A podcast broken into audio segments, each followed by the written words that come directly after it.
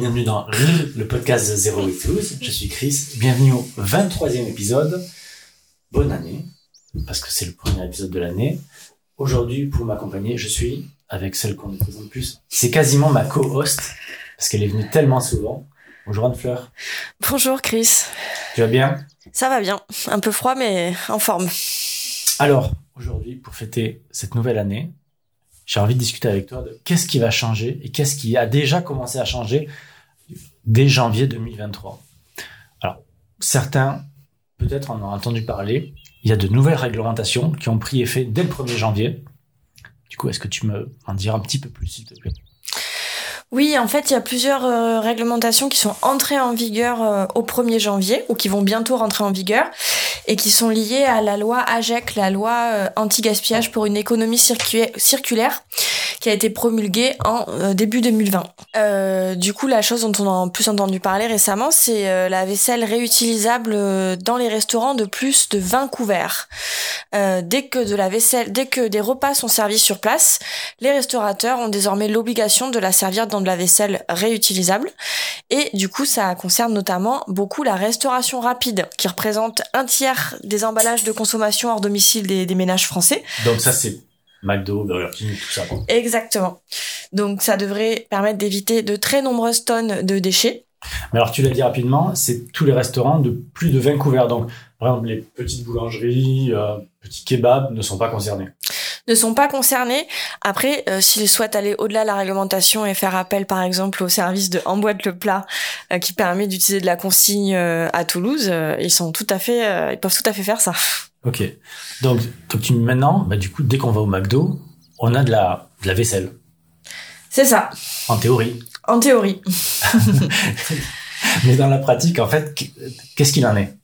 Ah, dans la pratique, bon, déjà pour rappeler euh, le contexte, ça fait plus de trois ans que cette obligation euh, est connue, donc il y avait du temps pour se préparer. Oui, voilà, c'est pas c'est pas quelque chose qui leur a été annoncé le 31 décembre. Euh, demain, il y a de la vaisselle. C'est c'est vraiment quelque chose de un, long projet.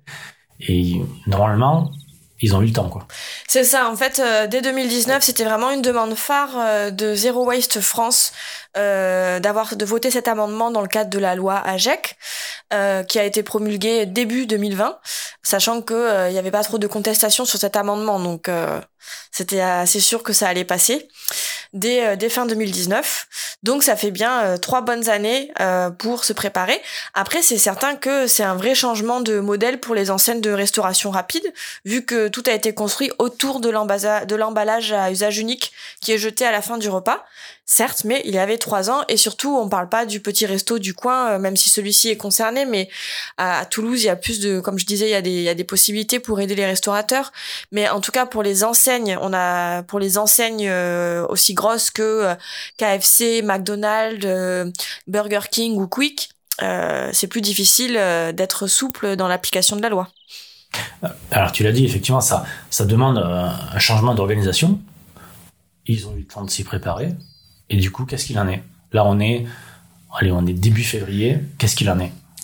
Alors le ben, Zero Waste France s'est appuyé sur son réseau de groupes locaux euh, partout en France pour euh, enquêter euh, sur le terrain et près de 300 fast-food ont été visités du 9 au 22 janvier par ben, les différents groupes locaux Zero Waste dont le nôtre qui a vérifié 20 restaurants à Toulouse.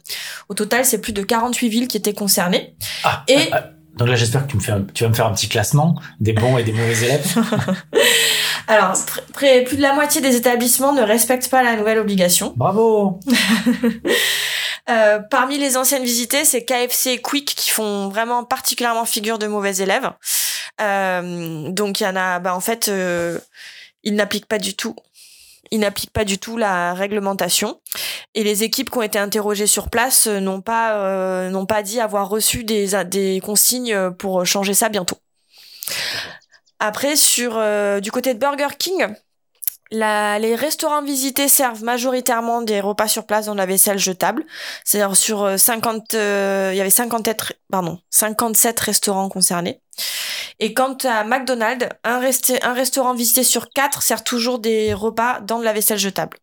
Donc, tu me dis à, peu près 25% des restaurants ne respectent pas la réglementation, qui peut paraître Ça dépend Ouais. les enseignes. C'est 25% des McDonald's là. Mais par contre, c'est plus de la, c'est l'intégralité des KFC et des Quick et c'est euh, environ la moitié des, des Burger King sur les 300 visités à peu près d'enseignes toutes confondues. Donc, pour l'instant, il- on va dire, il n'y a pas de bons élèves. Il y en a des plus mauvais que d'autres. C'est ça. Et ça fait un mois que la loi est en... Oui. Mais du coup, là, moi, j'ai envie de dire, euh, quand je respectais pas la vitesse, euh, euh, il y a une amende. Mais là, Oui. qu'est-ce qui se passe? Alors, la loi indique que tous ceux qui continueront à utiliser de la vaisselle jetable s'exposeront à une amende de 7500 euros et beaucoup plus en cas de récidive. Le problème, c'est que euh, pour ça, euh, pour le mettre en pratique, il faut des moyens de contrôle adéquats. Euh, c'est d'ailleurs pas forcément euh, au mouvement Zero Waste d'aller vérifier si la loi Il y a est appliquée. Il y a des policiers qui vont vérifier la vaisselle. euh, Comment ça se passe? Non, pour l'instant, c'est surtout ben, les bénévoles des associations concernées qui sont allés euh, chacun dans les restaurants pour regarder ça. Et Zero Waste France a envoyé un courrier à ces quatre enseignes dont on vient de parler pour les interpeller sur ce manquement de respect à la loi et leur rappeler l'urgence à sortir d'un modèle du tout jetable. Maintenant, à voir euh, pour la suite, sachant que là, on est au balbutiement. C'est une très bonne euh, mesure si Oui. elle est respectée, mais c'est juste une première étape parce qu'en fait, il y a encore beaucoup de chemin à parcourir dans tous les cas. Bah, déjà, euh, respecter cette mesure, mais en plus, euh, ça n'inclut pas encore la vente à emporter, la livraison à domicile qui a explosé depuis le Covid, Euh, et aussi, euh, ça ne dit rien. Les, les établissements choisissent un peu ce qu'ils mettent comme vaisselle réutilisable, leur logo en plastique. Est-ce que c'est au niveau de la migration des, des, des hum, additifs en plastique ou autre. Donc, euh, ce qui serait vraiment intéressant, c'est des contenants réutilisables, standardisés et consignables, qui en plus permettraient aussi de répondre à la question de la vente à emporter, de la livraison à domicile. D'accord, donc oui. Alors, on râle un peu parce que parce qu'on est comme ça, mais ça ça reste un début de bonne nouvelle en fait. Oui. Et on peut remercier quand même beaucoup Zero Waste France qui a fait un plaidoyer, mais c'est important.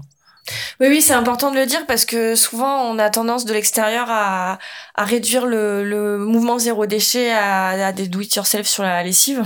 Mais en vrai, euh, c'est aussi beaucoup de travail euh, pour essayer de faire changer la réglementation, les politiques publiques, locales, nationales euh, et même à, à des échelons plus élevés. Donc, euh, donc ça, c'est important de dire, c'est euh, effectivement une mesure qui a été obtenue grâce à du travail de terrain, du plaidoyer de Zero Waste France. Ok, bon, ben c'est super. Donc on encourage les restaurateurs à faire un petit peu mieux et on est toujours prêt à leur donner un coup de main s'il y a besoin des conseils, choses comme ça. Ouais, je rappelle encore une fois, euh, parce que c'est pas toujours évident, bien entendu, pour un petit euh, restaurant.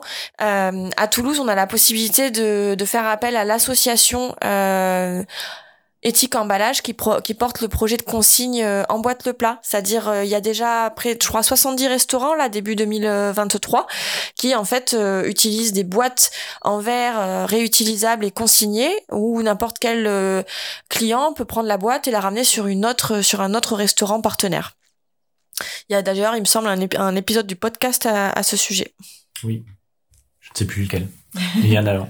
Bon, et depuis le début de l'année aussi, les habitants de Toulouse, ils ont dû recevoir un courrier par, relatif au tri. Est-ce que tu peux m'en dire un petit peu plus? Oui, la, la métropole de Toulouse se met en conformité avec la réglementation également. En effet, depuis le 1er juillet 2022, depuis le 1er janvier 2022, euh, le- tous les Français sont tous concernés normalement par l'extension des consignes de tri. C'est-à-dire que euh, avant les consignes variaient selon les territoires, selon en fait ben, les capacités, euh, la modernité, euh, les filtres optiques dont sont euh, dont sont équipés leurs centres de tri localement. Et désormais, partout, le tri sera le même en France. Donc c'est sûr, ça facilite. là, à Toulouse, si quelqu'un habite à Montauban, vient travailler à Toulouse et va en vacances le week-end encore ailleurs, il va avoir des consignes de tri différentes euh, à plusieurs moments de la journée. Donc là, maintenant, tous les emballages et papiers se trient dans le bac. Et c'est aussi euh, une autre nouveauté. Le bac de tri est censé avoir la même couleur partout en France. Pareil, pour faciliter euh, les consignes. Donc jaune. Alors à Toulouse, il y a encore les bacs bleus. On va pas non plus euh, mettre à la poubelle euh, des milliers de bacs bleus. Donc il y a des étiquettes, euh, des autocollants jaunes qui ont été installés dessus. Donc là, tu es en train de me dire, il n'y a plus qu'un seul bac de tri. Donc on met tout dans ce bac de tri et c'est bon. YOLO.